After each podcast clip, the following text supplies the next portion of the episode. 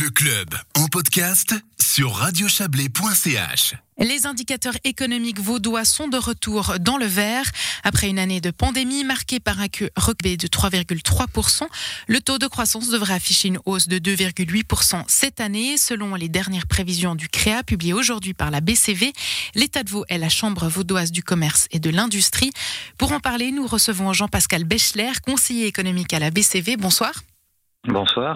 On l'a dit, un hein, retour de la croissance dans le canton de Vaud. Les prévisions ont même été revues à la hausse. Comment l'expliquer? Bah, ce qu'on voit, c'est que finalement, le, moral des entrepreneurs est relativement, euh, relativement bon. On le voit dans, dans beaucoup d'indicateurs. Euh, les sondages montrent que, mis à part la restauration et l'hôtellerie, qui sont quand même des, cas à part, des bons qui commencent, qui continuent de, de, de finalement euh, passablement euh, souffrir par, par impossibilité de, de travailler normalement, que beaucoup d'autres branches, en fait, ne travaillent plutôt bien, pas si mal. Et donc, il y a une confiance qui revient malgré une incertitude et un climat qui reste encore un peu un peu compliqué. Et ça s'explique notamment par les progrès de la vaccination. Si on prend l'exemple du pays d'Israël, on voit qu'une fois que la, campagne est terminée ou bien avancée, on arrive à une vie normale. Mais il y a cette perspective chez nous euh, qui fait que, ma foi, que les entreprises euh, voient l'avenir euh, de meilleure manière. Il y a cependant le, commerce, la construction, les secteurs financiers qui devraient être encore un peu en retrait cette année. Pourquoi est-ce que ces secteurs-là ont de la peine à redémarrer? Disons qu'à ce stade, et on, on l'a vu l'année passée, euh, les, les, prévisions par branche ont tendance à, à beaucoup euh, à être relativement volatiles. Donc, euh, je ne vais pas forcément me, me lancer dans, dans trop d'explications. La finance, bah, il y a encore les, les taux d'intérêt négatifs qui pèsent qui pèsent sur les banques et les, et les compagnies d'assurance. Dans la construction, la pression sur les prix est, est, quand même toujours élevée. Les mesures de les mesures de protection les, les, mesures de, de protection finalement freinent la la, la productivité. Euh, dans le commerce, euh, c'est difficile à dire, mais peut-être qu'on peut s'attendre à, voir, après une année un peu paradoxale, l'année passée, certes, des commerces ont été fermés, mais comme les gens ne pouvaient pas voyager, euh, ben finalement, ils ont fait plutôt leur achat, leurs achats ici plutôt qu'à l'étranger, comme ils ne pouvaient pas plus difficilement aller dans, dans, dans des distractions ou aller s'amuser dans une capitale européenne. Et eh ben, ils, ils achetaient ici, donc le, le le, commerce est, finalement pas trop mal porté euh, l'année passée, avec un retour à la normale, bah, c'est pas que des bonnes nouvelles, bah, ça veut dire aussi que les gens vont peut-être voyager plus et vont aller acheter plus, euh, plus à l'étranger. Utiliser leur argent euh, ailleurs, en dehors du pays, c'est ça que vous dites? Oui, c'est bien possible. Et puis alors, si je reviens sur le, prix de l'immobilier, hein, il y a notamment pour les maisons individuelles, on connaît vraiment une forte hausse depuis la crise, mais paradoxalement, le secteur construit moins de maisons individuelles. Il y a, il y a pourtant une, demande. Pourquoi ce décalage? Bah, les taux d'intérêt sont bas, donc euh, peu, enfin des, gros investisseurs, comme des investisseurs institutionnels, pardon, euh, qui avaient l'habitude de placer une partie de, de, la fortune de leurs assurés euh, dans des obligations doivent chercher des alternatives. Euh, et finalement, une alternative intéressante, eh ben, c'est euh, l'immobilier l'immobilier locatif. Donc, il y a eu énormément d'investissements dans l'immobilier locatif dans le canton ces, dernières ces dernières années. Il y a aussi des plans d'aménagement qui, finalement font la part belle à cet immobilier, à ces logements en, location.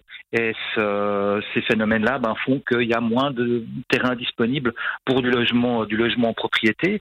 Euh, mais ça commence à, revenir un peu. Certains promoteurs se disent que finalement, il y a de la demande pour du logement en propriété, donc on va essayer d'en construire. Mais c'est vrai que ces dernières années, euh, l'activité de construction était très fortement axée sur le, sur le logement locatif.